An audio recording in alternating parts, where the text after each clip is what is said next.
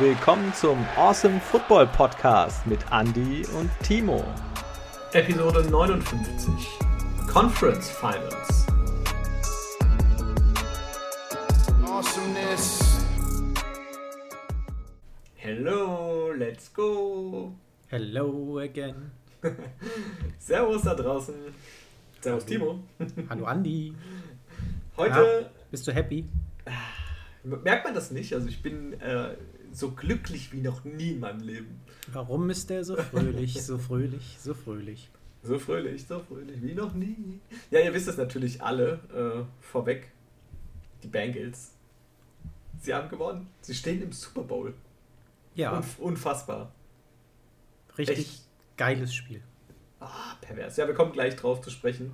Äh, ich warte schon die ganze Zeit irgendwie ganz, bin ganz heiß drauf war echt äh, richtig krass. Wir haben uns das ja am Sonntag angeguckt. Wir waren ausnahmsweise mal wirklich wieder viele Leute gewesen. Ja, die haben alle kurzfristig zugesagt. Ein Glück haben die Getränke noch ausgereicht. Ja, ja, das hat genau gepasst, ja. Aber äh, war für so eine kleine Generalprobe für den Super Bowl. Aber äh, wir haben re relativ schnell die Tische aufgebaut, die Ersatztische. ja, kein Problem. Tische ging schnell. Zum Super Bowl gibt es dann nicht italienisch, sondern diesmal einen großen Smoker. Yeah. Ja, da freue ich mich auch schon drauf. Der Niklas wird schon ein bisschen was zaubern, glaube ich. Ja, gehen wir von aus. Dann würde ich sagen, bevor wir äh, auf die Spiele zu sprechen kommen, nochmal wie immer vorab die News. Und du kannst vielleicht gleich mal mit dem größten Banger anfangen, oder? Ja, Tom Brady fiel hin und her. Wer uns bei Instagram gefolgt ist, hat mitbekommen, Tom Brady gibt Retirement bekannt, dann doch nicht und jetzt dann doch. Äh, was ist da passiert? Ähm, Im Prinzip wurde da ja einfach nicht von offizieller Seite diese Informationen geleakt. Tom Brady hat das erstmal kommentarlos stehen gelassen, beziehungsweise das über sein Management erstmal dementieren lassen, weil er eben diese Aussagen nicht getroffen hat zu seinem Ruhestand, um es dann selbst bekannt geben zu können. Na, also Tom Brady, der, der GOAT, ist jetzt tatsächlich an dem Punkt angelangt, wo es heißt, äh, nicht mehr aktiv auf dem Feld zu stehen. Ich bin gespannt, in welcher Rolle wir ihn in Zukunft sehen werden. Ich glaube nicht, dass er mit dem Football so komplett abschließen kann. Ja, ich denke mal, erstmal wird er sich wahrscheinlich in der Vaterrolle doch mehr äh, wiedersehen. Und ich glaube, seine Frau, Giselle Bündchen, ist auch ganz happy drum, dass sie ihn jetzt mal ein bisschen mehr für sich hat und er nicht jeden Tag auf dem Feld stehen wird und ja, dem nachgeht, was er eigentlich in den letzten 22 Jahren am liebsten gemacht hat. Oder sie darf jetzt endlich wieder arbeiten. endlich, hat sie sich die ganze Zeit schon drauf gefreut.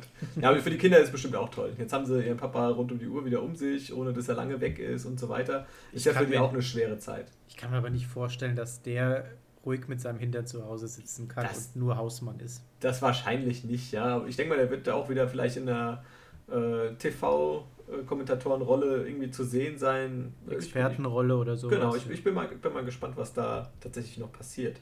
Oder nimmt mehr von seinem Podcast auf. Genau. ähm, ja, heute, 2.2.22, äh, da wurde ja ganz groß vorher gesagt, ah, da kommt der neue Name des Washington Football Teams. Und es wurde viel spekuliert, es wurde hier und da verschiedene Teamnamen genannt. Ja, am Ende sind es die Washington Commanders geworden. Ja, äh, ich würde mal sagen, dafür, dass das jetzt zwei Jahre gedauert hat, hätte ich mir vielleicht irgendwie einen besseren Namen einfallen lassen. Ich habe mir auch so ein paar Kommentare unter den Posts durchgelesen und den, den man am häufigsten gefunden hat, war tatsächlich der super. Man ähm, nimmt quasi den Namen der, der Indianer äh, weg und ersetzt den einfach äh, durch den Namen derjenigen, die sie damals abgeschlachtet haben. Sehr stilvoll, sage ich mal. Ja, also ja, ist wirklich ein bisschen merkwürdig. Vor allem auch die Abkürzungen. Die Teams werden ja meistens abgekürzt. Äh, wie, vorher war es jetzt äh, WFT für Washington Football Team. Sind es dann die WCs? Oder ja, gegen wen wird da gespielt? Also, das ist ja total weird irgendwie. Ich bin mal gespannt, wie lange der Teamname bleibt und wann der wieder umgeändert wird. Heute geht's zu den WCs. Du meinst aufs WC? Nein, nein, zu den WCs. oh Gott. Ja. Ähm, Aber zumindest ja. sehen die Trikots nice aus. Das, das stimmt tatsächlich, ja. Ähm, ich bin mal gespannt. Ich muss, muss auch sagen, Chase Young sah auf dem einen Bild gar nicht so glücklich aus irgendwie. Als er dieses neue Trikot trug mit dem Commander-Symbol und so. Da, hm, naja, muss man mal gucken. Äh, bevor du vielleicht jetzt den nächsten Megaknaller sagst, komme ich zu einem anderen, der Lebwohl gesagt hat, und zwar äh, Big Ben. Den hatten wir ja schon mal angesprochen gehabt, dass es seine letzte Saison sein wird und ähm, er ja in der ersten Runde auch verloren hat, sein letztes Spiel gegen die Chiefs.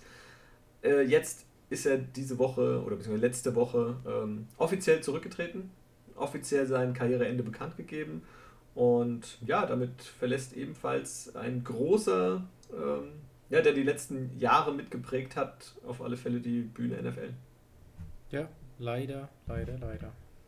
Aber gut, diese Saison, die war ja auch tatsächlich nicht mehr für ihn gedacht. Ja, also er hat zwar hier und da nochmal gezeigt, der Arm, ab und zu funktioniert er noch, aber alles in allem ist es wirklich Zeit, dass er da die Footballschuhe an den Nagel hängt.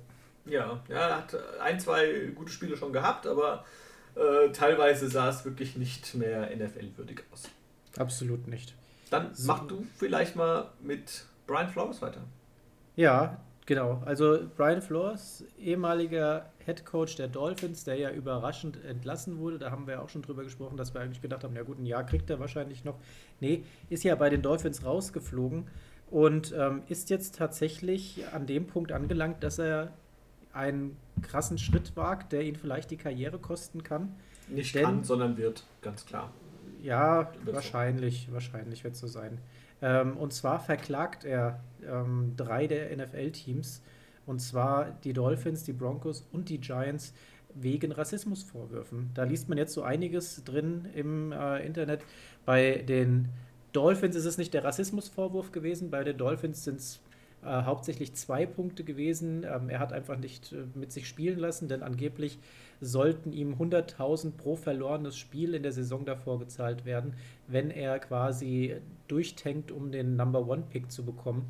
Und das ging, glaube ich, da um Joe Burrow, ne? In dem äh, Jahr, um das es da ging. Genau, es ging eigentlich in dem Jahr schon um Joe Burrow, äh, um den eventuell dann an Einzahl zu kriegen. Oder auch Tour, es war ja Tanking for Tour dieses Jahr gewesen.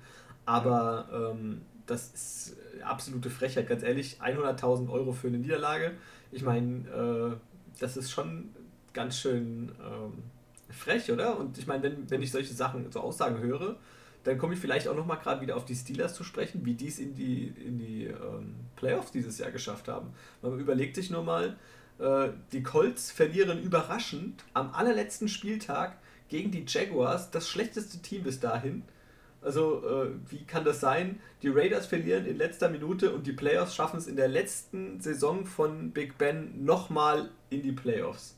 Also, das ist auch alles sehr viel Zufall und alles sehr viel Glück und es klingt ein bisschen irgendwie fast schon geskriptet irgendwie von der NFL. Also, man muss leider diesen, diesen Fadenbeigeschmack irgendwie, muss man mit reinbringen. Ja, ich hoffe, dass da jetzt nicht zu viel Show am Ende dran ist. Ähm, zweiter Punkt, um den es noch ging, äh, nicht nur die 100.000 Dollar pro verlorenem Spiel, sondern angeblich wurde äh, Flores auch aufgetragen, Brady zu kontaktieren. Der hatte ja äh, seinerzeit äh, nach einem neuen Team gesucht gehabt, aber es war noch nicht so weit, dass er hätte kontaktiert werden dürfen und ähm, Flores sollte im Prinzip äh, diese Regel brechen und Kontakt mit Brady aufnehmen. Er hat sich geweigert und all diese kleinen Puzzlestücke führten wohl dazu, dass er bei den Dolphins entlassen wurde. Die dementieren natürlich, wie das Ganze abgelaufen ist. Ich glaube, wir werden da tatsächlich nie die Wahrheit erfahren. Ähm, auf der anderen Seite ist er dann ja jetzt auf der Suche nach einem neuen Verein, der ihn als Head Coach eingestellt haben könnte oder hätte können. Ähm, und zwar hatte er ein Vorstellungsgespräch bei den Giants. Ganz kurios, Bill Belichick hat mit ihm kurz zuvor getextet gehabt, hat ihm gratuliert gehabt für den Posten. Und er hat dann gesagt gehabt, ja, aber ich habe ja erst mein Vorstellungsgespräch und ähm, Bill Belichick hat noch so gemeint, ja, ich habe das gehört von, von, von den Bills und, und den Giants und so weiter, ist ja alles safe. Und Brian Flores hat dann äh, geschrieben gehabt, bist du sicher, dass du hier gerade mit dem Richtigen ähm, tatsächlich schreibst?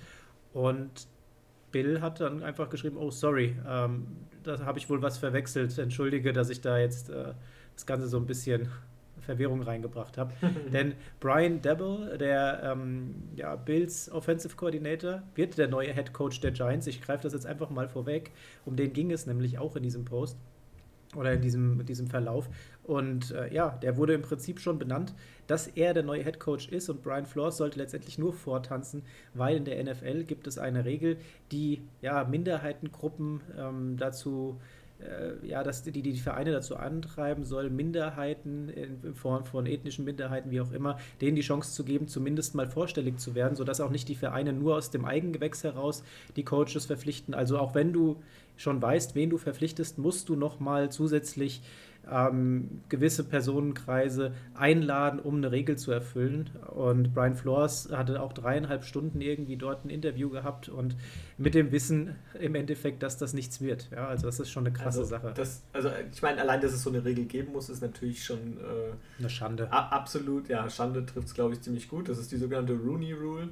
Und ähm, wenn sie dann natürlich existiert und dann auch so äh, naja, ich sag mal, hintergangen wird und so benutzt wird, ist es natürlich ein Witz, ja. Also ich meine, äh, Brian Flores hat das ja auch auf den Punkt gebracht.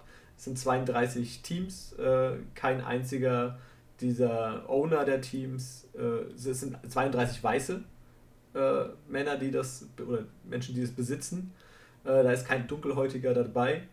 Und das in einer Sportart, in der 70% der Spieler letztendlich ähm, dunkelhäutig sind. Also, ja.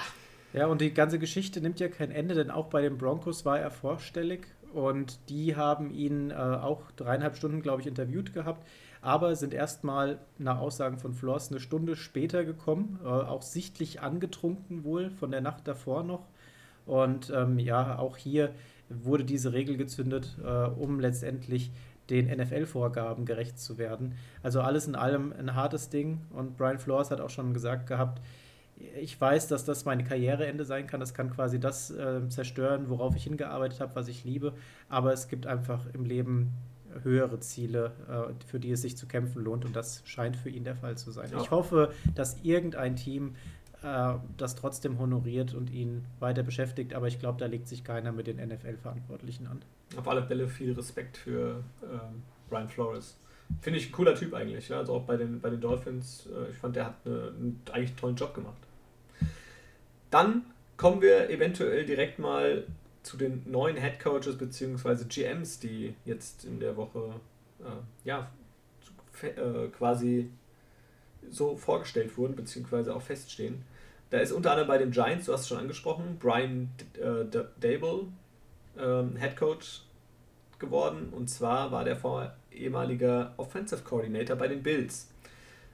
Denn ähm, die Giants haben auch nochmal bei den Bills vorher schon gewildert. Und zwar Joe Schön. Jo, Joe Schoen. Äh, der wird äh, General Manager.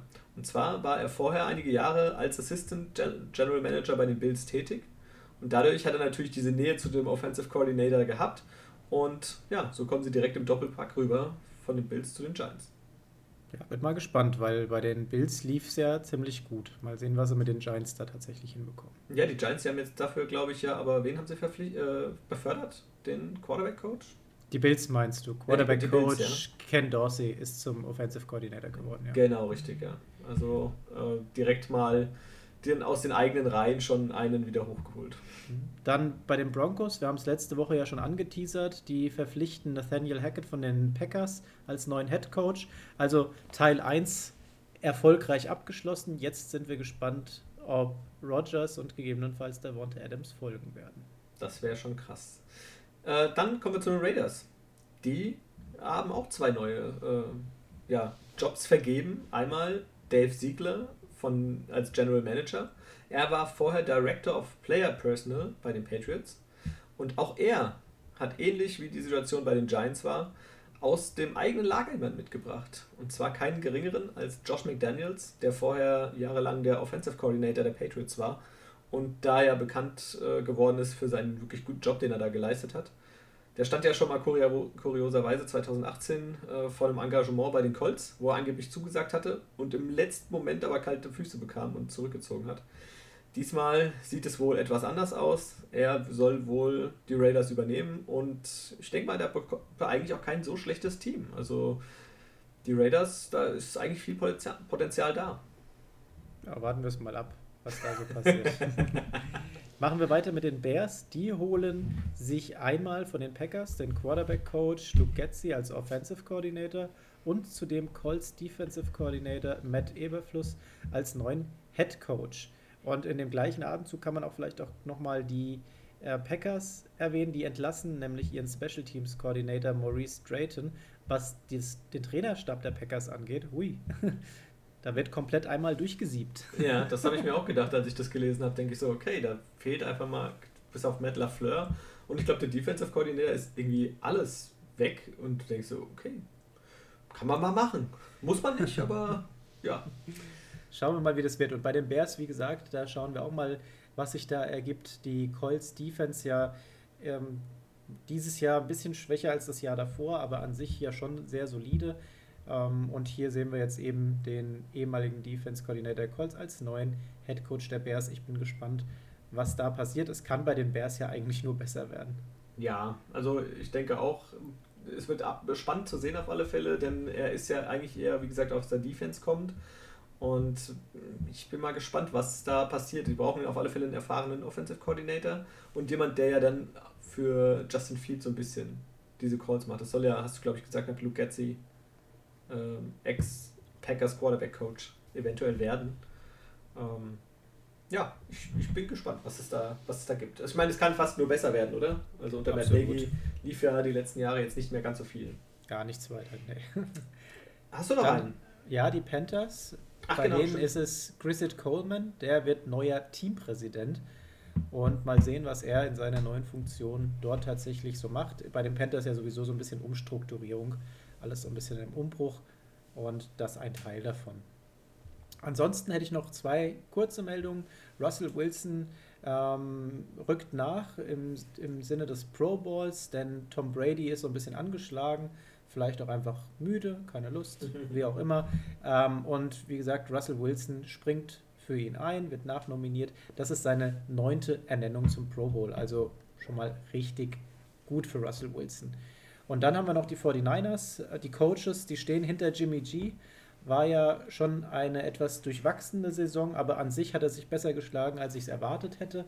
Ähm, man sucht wohl jetzt nach einer gemeinsamen äh, Entscheidungsfindung, daran wird gearbeitet und mal sehen. Ich denke mal, mit der Leistung, die er dieses Jahr gezeigt hat, werden wir Jimmy G auf jeden Fall nochmal in einem anderen Team sehen. Da gibt es weitaus schlechtere. Ja, das ist wohl wahr. Gut, dann springen wir vielleicht einfach in das erste Spiel vom vergangenen Sonntag und zwar meine Bengals gegen die Chiefs. Und das Spiel endet bekanntlich 27 zu 24 in der Overtime. Und das war ja, ja von vornherein äh, eigentlich schon als, also für mich ehrlich gesagt, äh, hätte ich direkt gedacht, ja, kommen die Chiefs, die holen das ganz locker. Da haut er erstmal auf den Tisch, so nervös ist er. Ja, ja, ich bin gerade hier mit dem Arm am Handy hängen geblieben und beim Glastisch ist das ein bisschen schwierig, da klingt das noch immer viel schlimmer. äh, ja, denn äh, Markus hat ja mit uns geguckt. er ist ja bekanntlich äh, großer Chiefs-Fan und da war natürlich äh, aus jedem Lager dann jemand dabei. Und äh, ja, ich muss sagen, ich, äh, mir war schon klar, dass die, die Chiefs eigentlich das bessere Team waren für mich. Und auch den, den Sieg holen werden. Das war ehrlich ich habe auf die Bengals gehofft, ganz klar, aber gedacht habe ich tatsächlich, dass die Chiefs das machen. Und das sah ja auch eigentlich die ganze Zeit so aus. Ja, ich meine, Ende zweites Quarter, es steht 21 zu 3. Dann haben wir im Prinzip die fatale Fehlentscheidung, wo wir am Anfang noch drüber gelacht haben. Aber dann sollte es ja tatsächlich genau diese Situation gewesen sein, als die Chiefs nochmal die Möglichkeit haben, vor der Pause nicht mit 21 zu 3 da vom Platz zu gehen, sondern 24 oder halt eben ähm, ja, 27, 28 zu 3, je nachdem. Hat nicht geklappt und am Ende sollte es tatsächlich diese Situation gewesen sein, die wahrscheinlich das Spiel mit entschieden hat. Denn mit dem Abstand, da wäre es für die Bengals schon ja, mental sehr schwer geworden. Aber an sich in der ersten Halbzeit die Chiefs einfach mega dominant und klar das stärkere Team. Ja, es stand ja 21-3 äh, dann haben ja tatsächlich die Bengals diesen Touchdown gemacht gehabt noch. Ne? Das ist zum 21-10. Und dann hätten sie tatsächlich, wenn es 28-10 steht, ja, du hast 18 Punkte vor, äh, das ist schon, ist schon auf alle Fälle ein dickes Brett, was du erstmal bohren musst. Aber äh, du hast angesprochen, die, das, der, das Play-Calling war alles andere als perfekt zu dem Zeitpunkt von ähm, den, den Chiefs dann irgendwie diesen Versuch mit über den Lauf, dann mit der, der Pass kurz raus zu Hill. Und Mahomes zeigt es direkt an, er will ein Timeout nehmen, aber es hat nicht gereicht von der Zeit her. Das heißt, sie konnten nicht mal das Field Goal kicken. wie wir wissen, äh, zum Ende hätte das Feed Goal tatsächlich gereicht, um das Spiel zu gewinnen. Ja, aber an der Position, wo sie gestanden haben, da wäre ich auch gelaufen für. Ich hätte wahrscheinlich nicht versucht, das über die Seite zu machen. Ich meine, klar, Tyreek Hill mega schnell, aber der hat auch einen guten Hit bekommen und die Defense der Bengals da tatsächlich mega gut mitgearbeitet. Die haben da quasi, das war der Momentum-Change. Die haben mit, sind mit so breiter Brust in die Halbzeitpause reingegangen und den Drive, den haben sie da einfach mitgenommen. Ja, die haben da richtig Zug drauf gehabt und sind dann einfach so viel besser gewesen, wohingegen die Leistung der Chiefs ja komplett nach unten gegangen ist. Man, man, man muss aber vielleicht auch kurz lobend erwähnen, warum das, dieses Play nicht funktioniert hat, denn die Defense, die gut funktioniert hat, war in Form von Eli Apple, den wir, über den wir uns vorher noch lustig gemacht haben, bei dem Play zuvor, wo er eine Pass Interference hatte. Und äh, ja, wir haben ein bisschen drüber gelacht und auf einmal äh, wacht, der, wacht der Junge komplett auf. Und eigentlich in jedem guten Defense-Play hatte irgendwie Eli Apple dann seine Hände im Spiel. Also das war äh, definitiv ein gelungener Abend für ihn. Der wollte einfach nicht zu einem Meme werden. das stimmt, ja. Aber äh, gehen wir vielleicht nochmal auf Anfang zurück. Also die, wir haben ja gesagt, die Chiefs sehr dominant äh, in der ersten Halbzeit. Und da klappt einfach alles, bei den Bengals eher weniger. Die Chiefs mit insgesamt drei Scoring-Drives in ihren ersten drei Ballbesitzen. Insgesamt mit den ersten vier Ballbesitzen ging es 84 Yards, 75 Yards, 72 Yards und nochmal 80 Yards weit nach vorne. Also einfach eine absolute Übermacht. Die Bengals hatten da überhaupt keine Chance, auch nur irgendwas zu reißen. Mahomes da wirklich an der Stelle super funktioniert gehabt, findet Hill, findet Kelsey. Ähm, das hat einfach alles so gut ausgesehen gehabt und ich hätte jetzt auch nicht erwartet, dass die Bengals dann es schaffen, nochmal so krass zurückzukommen. Aber gut, wenn, wenn die Chiefs dann halt auch einfach aufhören zu spielen oder gefühlt einfach in der Halbzeitpause so ein Powernap gemacht haben, das aber über die komplette zweite Halbzeit ging, dann ist das halt kontraproduktiv. ja, das auf alle Fälle. Äh, mal kurz die Stats von Patrick Mahomes zur Halbzeit. Ja? Da hat er 18 von 21 Pässe angebracht für 220 Yards, drei Touchdowns und ein Passer-Rating von 149,9. Also äh, das, ist, äh, das ist ein perfektes Spiel. Ja, also du kannst es kaum besser machen. Also da lief wirklich alles äh, zusammen. Und wenn man sich dann halt mal anschaut, was danach passierte, ja. ähm, ja, da die ersten fünf Ballbesitze im dritten und dann auch noch Anfang vom vierten Quarter brachten insgesamt 34 Total Yards aufs Scoreboard und insgesamt nur zwei First Downs und eine, eine Interception von Mahomes. Also das war schon mega schlecht dann. Ja, da lief irgendwie gar nichts mehr zusammen. Auf der anderen Seite, Joe Burrow, ähm, ja, es war eine Interception, die dabei war.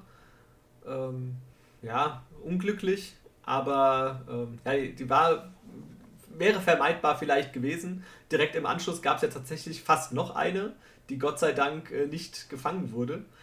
Aber ähm, ansonsten 250 Yards, 23 von 38 Pässe angebracht, zwei Touchdowns und äh, er ist auch ein paar Mal äh, sehr ordentlich gelaufen. Gell? Einmal dieser 11-Yard-Run, ja. Kannst du dich da erinnern, wo er äh, wirklich irgendwie zwei äh, Sacks entgeht, wirklich, ja. sich da irgendwie durchwindet und dann tatsächlich diese elf Yards läuft direkt zum neuen First Down? Ja, hat einfach die Lücke gesehen gehabt und ist gelaufen. Das war schon echt gut. Das war mutig und äh, hat echt gut geklappt. Also das war Respekt. Aber ganz klar, äh, mega Respekt geht an die Defense, was die da geleistet haben. Ich habe es ja eben schon gesagt gehabt, die halten Mahomes tatsächlich über lange Zeit bei nur 34 Total Yards. Das musste er erst mal schaffen bei einem Mahomes. Und das gefühlt, obwohl Mahomes ja wirklich unendlich viel Zeit zum Werfen hatte. Aber die Receiver, die waren alle so gut gecovert. Der hatte ja zum Teil 10 Sekunden Zeit gehabt, um da sich ein Ziel auszusuchen. Aber es ist einfach keiner frei geworden, weil die Defense einfach mega gut gearbeitet hat. Und Tyreek Hill sah in der ähm, zweiten Hälfte keine einzige Reception. das ist schon, ist schon Wahnsinn. Ja, sie haben die wirklich gut abgemeldet. Und ähm, ja, es ist bekannt, die Bengals sind so das Team der zweiten Halbzeit. Da haben sie tatsächlich ihre meisten Punkte gemacht. Da wachen sie auf, werden vielleicht in der Halbzeit nochmal neu eingestellt. Und das funktioniert. Also bisher immer top. Bei den Bengals ging es nach der Halbzeit, wie gesagt, auch besser los. Denn es kam direkt auch ein Touchdown, unter anderem von ähm, P. Ryan, der neu im Team ist quasi. Ja, äh, gut gemacht, ein 41-Yard-Run, den er da hingelegt hat. Dazu natürlich noch ein super Block von Jama Chase, der dafür sorgt, dass äh, P. Ryan da locker in die Endzone laufen kann. Äh, war ein geiles Play. Und generell Joe Burrow musste sich ja so ein bisschen umstellen in dem Spiel, denn Jamar Chase, das ist ja quasi das Pendant zu Tyreek Hill auf Seiten der Bengals gewesen. Einfach ein Speedster und jeder weiß, wie gefährlich er ist mittlerweile. Und der wurde permanent gedoppelt gehabt und so musste sich Joe Burrow relativ früh schon umstellen. Aber kein Problem. Es gingen viele Pässe durch die Mitte und einer hat besonders geholfen, die nach vorne zu tragen, und zwar T. Higgins. Der hat ja wirklich herausgestochen, der hat die Dinger dann verwandelt gehabt. Und Jamar Chase hat auch seine 50 Yards mit dazu gemacht und alles andere lief dann zusätzlich noch über Joe Mixon, der ist auch 21 Mal gelaufen für 88 Yards. Also die Bengals haben tatsächlich dann ordentlich Gas gegeben, haben den Ball gut verwal äh, verwaltet, beziehungsweise dann auch nach vorne getragen, um mehr Punkte zu machen, um aufzuholen, haben es das dann tatsächlich geschafft. Die Chiefs schaffen es dann mit Mühe und Not nochmal äh, mit einem Field Goal tatsächlich in, äh, zum Ausgleich und damit das Spiel in die Overtime zu bringen. Und da war ja dann dieser ja, Schockmoment, das haben wir ja von letzter Woche gegen die Bills noch in Erinnerung. Mahomes gewinnt schon wieder den Cointoss. ja, da habe ich schon ein bisschen gekotzt, ehrlich gesagt. Ja, da habe ich gedacht, ah, wenn das jetzt schon wieder so losgeht, das ähm, ja, wird eine, eine harte Kiste. Ja, da hätte ich echt gedacht, ja, das, das wird nichts mehr. Haben wir alle gedacht. Aber da wurde tatsächlich die Rechnung an dieser Stelle ähm, ohne die Defense gemacht. Denn Jesse Bates ist es, der einen Ball tippt von Mahomes. Der sollte auf, ich glaube, auf Hill gehen, ne? Müsste, müsste es gewesen sein. Ich ja, weiß gerade nicht ja, mehr ja, ganz genau. Ich meine, auf Hill war der gewesen. Tippt den Ball und Von Bellis zur Stelle, interceptet den und dann ging es richtig los und zwar in die andere Richtung.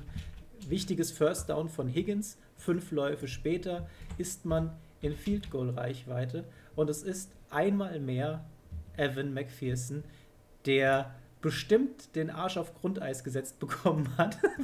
ich meine, es ging da wirklich um alles. Es geht um den Einzug in Super Bowl und ähm, dann liegt es an dir, das Ding nicht zu versemmeln und der hat einfach mega krass wieder abgeliefert. Ja, der Typ, der pinkelt Eiswürfel. Ja? Also der ist wirklich eiskalt äh, und er ist tatsächlich der erste Kicker, dem es gelingt. Ähm, der hat jetzt 12 von 12 getroffene Field Goals in den Playoffs.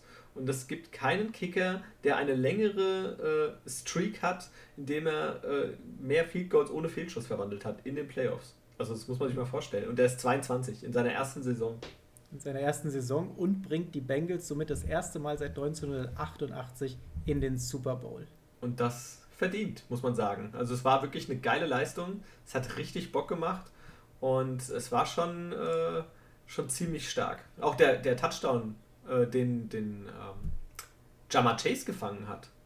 Da siehst du ja einfach Burrow, der den einfach in die Endzone wirft und er weiß, dass Chase sich da durchsetzen wird. Das war äh, brutal. Also wirklich richtig gut. Es war alles on point. Ähm, ja, auf eine Sache hätte ich verzichten können vielleicht noch. CJ Usama, der sich äh, früh im Spiel verletzt hat. Ganz das hat man auch gemerkt. Ja. Ganz früh runtergehen musste. Da mussten sie sich tatsächlich auch erstmal ein bisschen wieder umstellen. Da war dann Drew Sample derjenige, der ähm, mit reinkam, aber natürlich nicht diesen Impact von einem CJ Osama hat. Das war bitter. Aber er soll sich wohl, ähm, ich weiß nicht, Knöchel oder irgendwas hat er sich verstaucht, irgendwas am Knie. Äh, soll wohl sich nur um eine Verstauchung handeln. Ich weiß nicht, MCL ist was? Ich, ich habe es jetzt gerade nicht auf dem Schirm jedenfalls. Hm, das ist so eine Stauchung, glaube ich. Also Sprain MCL ähm, ist irgendein, ob er sich ein Band gezerrt hat oder was auch immer. Also äh, es ist jedenfalls äh, nichts gerissen, nichts gebrochen, kein Kreuzbandriss, sonst irgendwas ist schon mal ganz wichtig. Ähm, um das schon mal, ja, dass man das, dem Ganzen entgeht. Und Burrow übrigens erst der dritte Quarterback der NFL mit mehreren Game-Winning-Drives in einer Season ähm, innerhalb der ersten zwei Karriere-Seasons. Die anderen beiden, denen das gelungen ist, Tom Brady 2001 und Kurt Warner 1999, beide gewannen den Super Bowl. Hm. Wenn das mal nicht ein gutes Vorzeichen ist. Hast du äh, das Bild zufällig gesehen von den Vätern von den beiden, von Chase und von Burrow? Es gab ein Bild äh, von Jimmy Chase und Jimmy Burrow, wie sie draußen auf dem Parkplatz Zigarre rauchend ihre, den Sieg ihrer Söhne feiern. Sau, nee, habe ich nicht sau, gesehen. Saugeil. Ich zeig dir das nachher. Äh, es ist echt äh, ein Hingucker, wie die beiden alten Männer in Anführungsstrichen dastehen und äh, sich da feiern lassen, beziehungsweise den Sieg ihrer Söhne feiern. Sehr geil. Absolut. Dann springen wir zum nächsten Spiel und zwar ähm, die 49ers gegen die Rams. Und dieses Spiel endet äh, in regulärer Spielzeit 17 zu 20 aus Sicht der 49ers und damit stehen die Rams als, ja, auch wenn sie auswärts gelistet sind, als Heimteam quasi im Super Bowl. Ja, Wahnsinn. Und damit erst das zweite Team, die quasi den Super Bowl zu Hause austragen dürfen. Wir erinnern uns, die Bucks haben das auch schon gemacht. Das ist Wahnsinn. Und das jetzt in zwei Jahren in Folge. Stell dir mal vor, die gewinnen das auch noch. Dann dauert es so lange, bis man ein Team gewinnt. Äh, und dann hast du nochmal gleich die Chance, das zu machen. Wahnsinn. Ja, und das Spiel an sich ja ein Albtraum aus Sicht der Rams, denn die 49ers quasi ihre Nightmare, wenn man so will. Die haben in den letzten Jahren immer wieder quasi den Rams einen Strich durch die Rechnung gemacht. Und ähm, ja, diese Serie sollte enden und der Mann, der letztendlich den Unterschied gemacht hat, war, wer sollte es anders sein, mal wieder Aaron Donald. Und der hat nämlich gerade zum Ende, und wir greifen jetzt einfach mal vorweg an der Stelle, mit einem richtig geilen Ansturm auf Jimmy G dafür gesorgt, dass der den Ball nochmal irgendwie zu Elijah Mitchell äh, aus dem Handgelenk rausschütteln musste. Der bekommt den Ball aber nicht unter Kontrolle, entglitt ihm, wird intercepted und damit war das Spiel komplett vorbei. Also Aaron Donald, Man of the Match, hat tatsächlich dann die 49ers davon abgehalten, hier nochmal mal zurückzukommen, was tendenziell möglich gewesen wäre. Ja. ja. Und ja, vielleicht, wenn wir schon bei der Defense sind, wir haben ja auch im Vorfeld auch darüber gesprochen, Eric Weedle wurde ja wieder geholt aus dem Ruhestand, der war jetzt zwei Jahre nicht äh, dabei. Und der war direkt mal in diesem Spiel Tackling-Leader gegen die 49ers und damit auch ein wichtiger Faktor in diesem Spiel. Also da holst du einen, der zwei Jahre quasi schon raus ist aus dem Ganzen. Da war ja so die Überlegung, kann der das überhaupt noch? Schafft er das noch? Ja, Frage damit beantwortet. ja, das ist schon eine, eine, klasse Truppe. Also man muss sagen, bei den Rams, ja, sie sind all in gegangen, aber das ist Mal wirklich wieder. eine richtige äh, ein Gewinnerteam. Ja, also die haben wirklich mit Cup und Back äh, OBJ äh, zwei starke Receiver dazu, noch Van Jefferson und mit Tyler Higby auch noch einen äh, guten Tight End. Cam Akers, der auch liefern kann, auch wenn er das jetzt an diesem Spieltag nicht so gezeigt hat. Und mit Matthew Stafford endlich den Quarterback, den diese Franchise verdient. Äh, und er auch endlich ein Team, das er verdient und nicht die Lions, mit denen er tatsächlich die, seine gesamte Karriere irgendwo in der Mittelklasse verschwunden ist. Das ist wirklich ihm zu gönnen und ja, es freut mich äh, speziell gerade für Matthew Stafford, aber auch für OBJ, der jetzt auch in dem ja. Super Bowl steht mega gut. Also das Märchen für Stafford geht weiter. Wir erinnern uns bei den Lions wirklich, man hatte gesehen gehabt, das Potenzial ist da, aber diese Mannschaft hat ihn einfach zurückgehalten gehabt. Jetzt mit den Rams hat er das Team, wo er abliefern kann. Und ähm, das, obwohl letztendlich die 49ers ja gefühlt das Spiel im Griff zu haben schienen. Ja, da ist ja tatsächlich, äh, sah das zwischendrin gar nicht so gut aus. Aber Stafford dann mit seinem, besonders mit seinem zweiten Touchdown, wo dann aus dem 10-Punkte-Rückstand nur noch ein 3-Punkte-Rückstandsspiel wird. Und mit den gut getimten Downs bringt er die Rams immer weiter nach vorne in Field Goal Ranges, klappt auf einmal alles wieder. Und Stafford zu seinen Stats 31 von 45 bringt er an für 337 Yards, zwei Touchdowns, eine Interception. Das war schon wirklich ein super Spiel und du hast es ja gerade gesagt gehabt. Also wir haben diese Connection mit Matthew Stafford und Cooper Cup, die hat uns diese Saison begleitet. Das hat mega gut funktioniert. Ähm, zudem ist ja Woods auch rausgeflogen, ähm, verletzungsbedingt. Das war ja letztes Jahr noch unser, unser Receiver-Duo da, als äh, Jared Goff noch da war und da haben beide ja abgeliefert gehabt, Matthew Stafford jetzt mit Cooper Cup einfach eine mega gute Connection.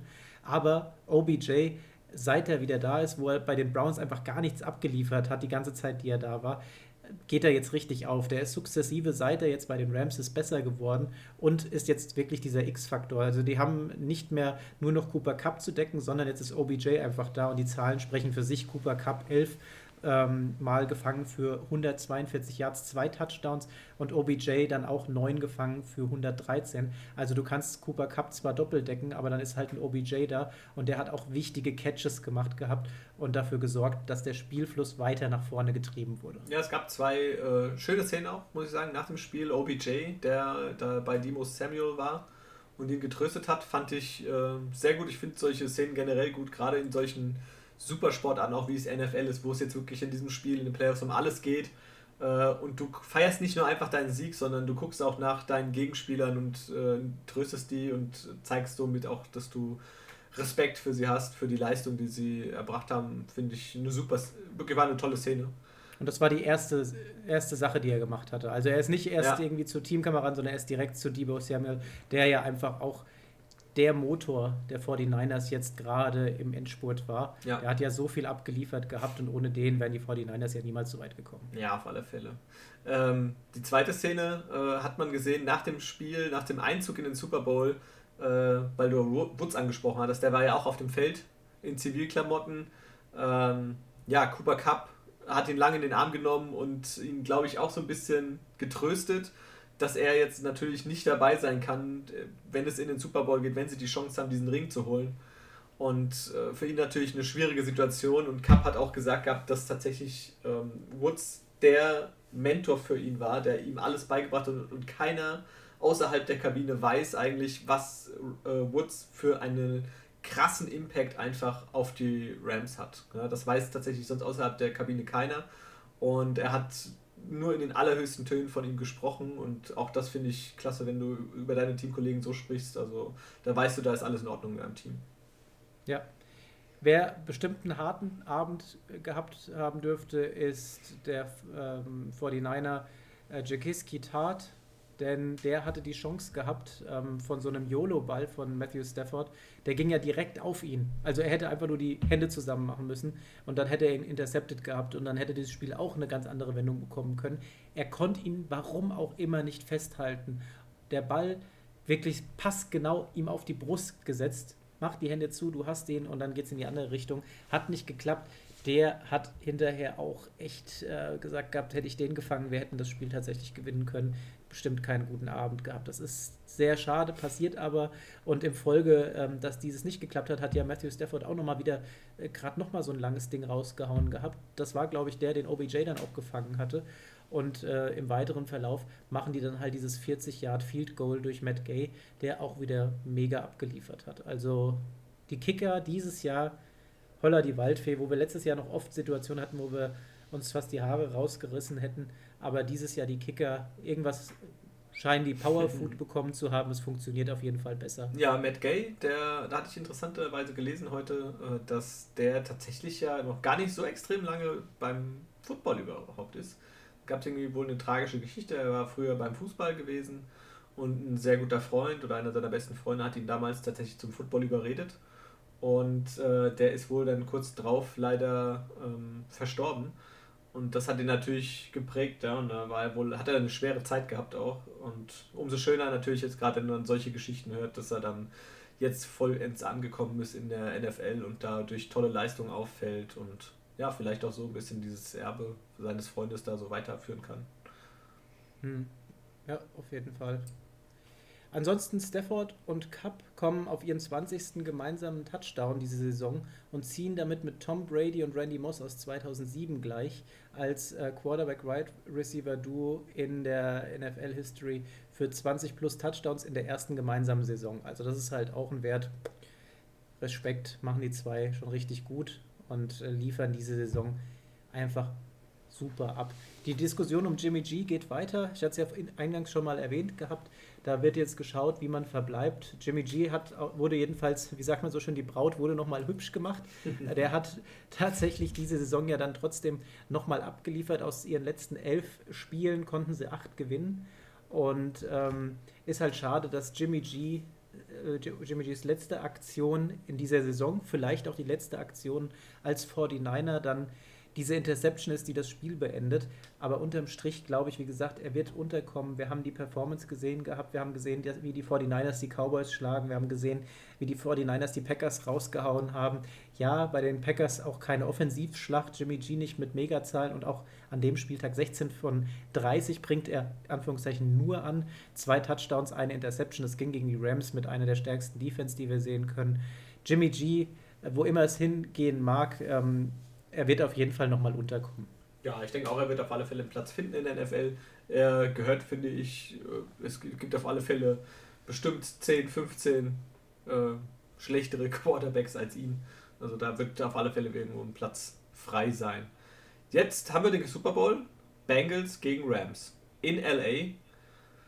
Puh, Timo, was ist dein Gefühl? Was ist dein Tipp? Also, wir haben, wir haben mit den Rams eine mega starke Offense da stehen. Wir haben eben schon drüber gesprochen gehabt, welche Namen da drin sind, wie das Zusammenspiel funktioniert. OBJ, der immer besser wird. Defense muss man nicht drüber sprechen. Mit, mit Ramsey, mit, ähm, äh, mit äh, Aaron Donald und wer da noch so alles mit drin ist. Das sieht schon ziemlich hart aus, aber wir haben auch gesagt gehabt, ja, die Chiefs, das wird auch eine harte Nummer für die Bengals und dann kam das Comeback.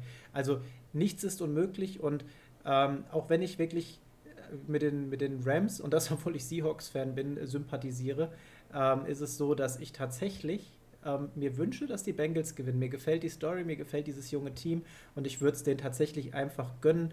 Außerdem würde es dich sicherlich sehr erfreuen an dem Abend, wenn die Bengals dann als Sieger vom Platz gehen. Und das äh, wünsche ich mir dann schon. Zu gütig. ähm, ja, ich glaube tatsächlich, äh, also die Bengals haben auf alle Fälle eine Chance. Ich hätte also am Anfang nicht daran, davon geträumt, überhaupt äh, dort zu stehen, aber ähm, die Rams sind für mich wahrscheinlich das bessere, das komplettere Team, auch eine starken Pass Rush gerade. Äh, mit Ramsey natürlich einen brutalen Cornerback. Ähm, jetzt ist halt die Frage, wenn die Defense so spielen kann, der Bengals, wie in der zweiten Halbzeit gegen die Chiefs, huh, dann wird es auch für einen Matthew Stafford bitter, weil ich meine, das kann ganz schnell ins Auge gehen. Äh, klar, die sind für ihre Big Plays bekannt, aber auch Stafford ist dafür bekannt, mal gerne schnell mal drei Picks zu werfen in einem Spiel und das kann gegen eine richtig starke Defense der Bengals auch äh, gefährlich werden und dann könnte es auch in die Richtung schwappen. Also ich bin echt hin und her gerissen, wünsche mir natürlich aber auch, dass die, die Bengals das äh, irgendwie schaffen. Es wäre ein absoluter Traum, wenn man mit diesem jungen Team tatsächlich jetzt schon so früh äh, den Super Bowl holen könnte, auch äh, wenn sie ja eigentlich noch Jahre davon entfernt sind und eigentlich noch mitten im Aufbau stecken. Ja, du wünschst dir also quasi die Bengals der zweiten Halbzeit gegen die Chiefs, gegen die Rams in der zweiten Halbzeit gegen die Bucks. Ja, das wäre natürlich ein Traum. äh, für die Zuschauer vielleicht ein bisschen blöd, aber ähm, ich habe gegen ein 63 zu 0 habe ich nichts. das ich, kann ich dich, glaube ich, mein, getrost aus diesem Tra Tagtraum reißen oder jetzt schon abendlichen Traum. Das wird nicht passieren. Mein, mein Tipp ist tatsächlich 26, 23. Ich gebe keinen Tipp hier. Gut. Das heißt. Top, top und Flop. Ach, der, der, der, Top, der Top, der Top. Äh, ja. Also mein Top, du hast ihn vorhin direkt angesprochen gehabt, OBJs äh, Aktion spendet Debo Samuel Trost und das war mein Top.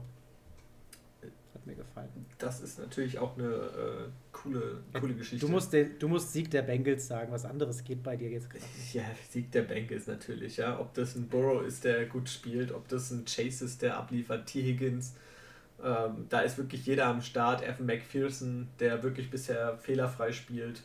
Äh, allerhöchsten Respekt. Flop? Schlafende O-Line der Chiefs in der zweiten Halbzeit. Ja, das kann man glaube ich auch so sagen. Mahomes war tatsächlich auch oft unter Druck.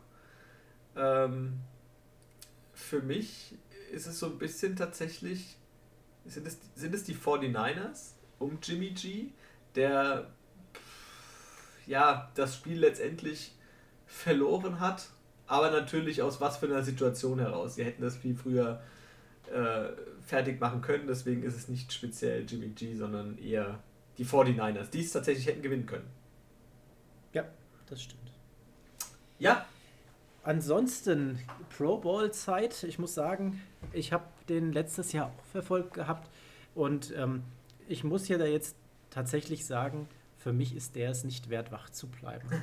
ähm, nee. das, das fühlt sich nach so einem, ja, nach nichts an. Äh, nicht mal nach einem Trainingsspiel. Also mir persönlich macht der keinen Spaß. Ich weiß nicht, wie es dir geht. Ich fand bisher immer diese, diese Plays davor ganz cool, also diese ganzen äh, Spaßspielchen. Und die habe ich dann mir immer noch mal äh, nachträglich angeschaut gehabt. Aber tatsächlich den Pro Bowl werde ich mir auch dieses Jahr dann nicht mehr ansehen. Bei, bei mir wird es ähnlich sein. Also ich bin da auch nicht wirklich so dafür. Ich gucke mir gerne eine kurze Zusammenfassung vielleicht an, aber diese Spiele, äh, Quarterback Challenge und so weiter, das ist dann doch ein bisschen interessanter als äh, das Spiel an sich. Absolut. Ansonsten haben wir auch jetzt am Sonntag ja viel über die kommende Halbzeitshow gesprochen gehabt. Das wird sicherlich mega gut werden. Also wir erwarten, glaube ich, alle Großes. Irgendwie ist jeder gehypt und jeder spricht momentan von dieser Halbzeitshow, weil einfach äh, mit Eminem, mit Snoop Dogg, mit äh, Dr. Dre, da einfach alle am Start sind, die hier Mary J. Blige und, und wie heißt, wie heißt, ich vergesse leider immer den Namen von Nummer 5. Kendrick Lamar. Kendrick Lamar, danke. Ähm, das wird bestimmt eine mega geile Sache. Und ähm, vielleicht mal Werbung am Rande, wer es noch nicht mitbekommen hat. Ähm, kann man vielleicht auf den NFL Game Pass einfach mal hinweisen. Der kostet momentan Euro. Und damit könnt ihr den Super Bowl euch anschauen, habt quasi da Zugriff drauf und könnt euch ähm, das Spiel mit den Originalkommentatoren und vor allem diesen mega geilen US-Commercials anschauen. Ähm, das ist es auf jeden Fall wert. Wir haben das letztes Jahr auch schon geschaut gehabt dort und ähm, äh, ja, man hat auch noch so einen Monat lang ziemlich guten Zugriff. Das ist alles keine Werbung, die in irgendeiner Art und Weise bezahlt wird. Wir würden es uns wünschen, ist nicht der Fall. Ähm, aber denk mal für den einen oder anderen, der vielleicht es leid ist, ähm, bestimmte deutsche Werbespots zu schauen, ist das eine gute Alternative. Ja, genau. Alpecin, Lieferando, äh, was gab's noch? äh, ja, dann hier ähm, Ach so, ja. Par Parship. Parship-Werbung, ja, genau. Ey, wie viel Werbung wir hier reinhauen. Ja, ja, für jede Werbung, die wir hier angeteasert haben, 10 Dollar. Ja, zack, babum, genau, von Parship, die beweisen uns 10 Dollar. oder, oder schicken eine von ihren perfekt aussehenden Singles, die sich alle elf Minuten verlieben. über Parship verlieben, genau. die armen Einzelnen. Ja. Gut, alles klar. Dann sind wir durch. Timo? Wir sind durch. Es war mir ein Fest. Mir ebenfalls. Ähm, euch da draußen viel Spaß, danke fürs Zuhören. Viel Spaß jetzt. Äh, wir werden uns nächste Woche hören, Donnerstag? Oder? Ich denke mal, eine kleine Session machen wir. Dann noch. machen wir eine kleine Session. Alles klar. Ihr da draußen, macht's gut. Ciao. Tüdelü.